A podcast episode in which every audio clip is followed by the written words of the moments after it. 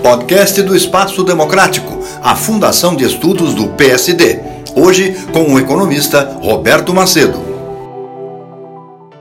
Uma grande expectativa cerca essa taxa, porque a economia foi bem no primeiro semestre, impulsionada por expansão muito forte do agronegócio e do aumento dos gastos federais na esteira da chamada proposta de emenda constitucional da transição, aprovada em dezembro do ano passado, pouco antes do início do governo Lula.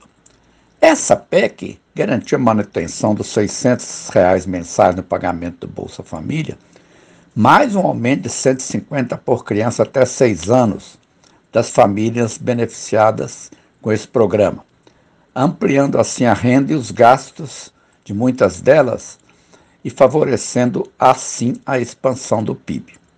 Contudo, a partir do terceiro trimestre, o fim das safras agrícolas diminuiu o impacto do setor, o PIB, ao mesmo tempo em que o desempenho setorial fora dele, isto é, na indústria de transformação, no comércio ampliado e no serviço, não foi satisfatório.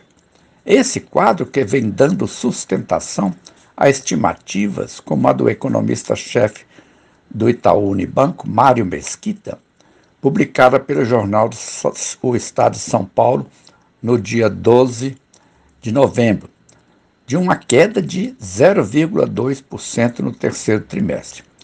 Espero que uma taxa como essa possa despertar um debate sobre o crescimento do PIB, pois as previsões são de que o de 2023 crescerá 3%, enquanto que em, em 2024 a taxa seria de apenas metade disso, ou seja, 1,5%.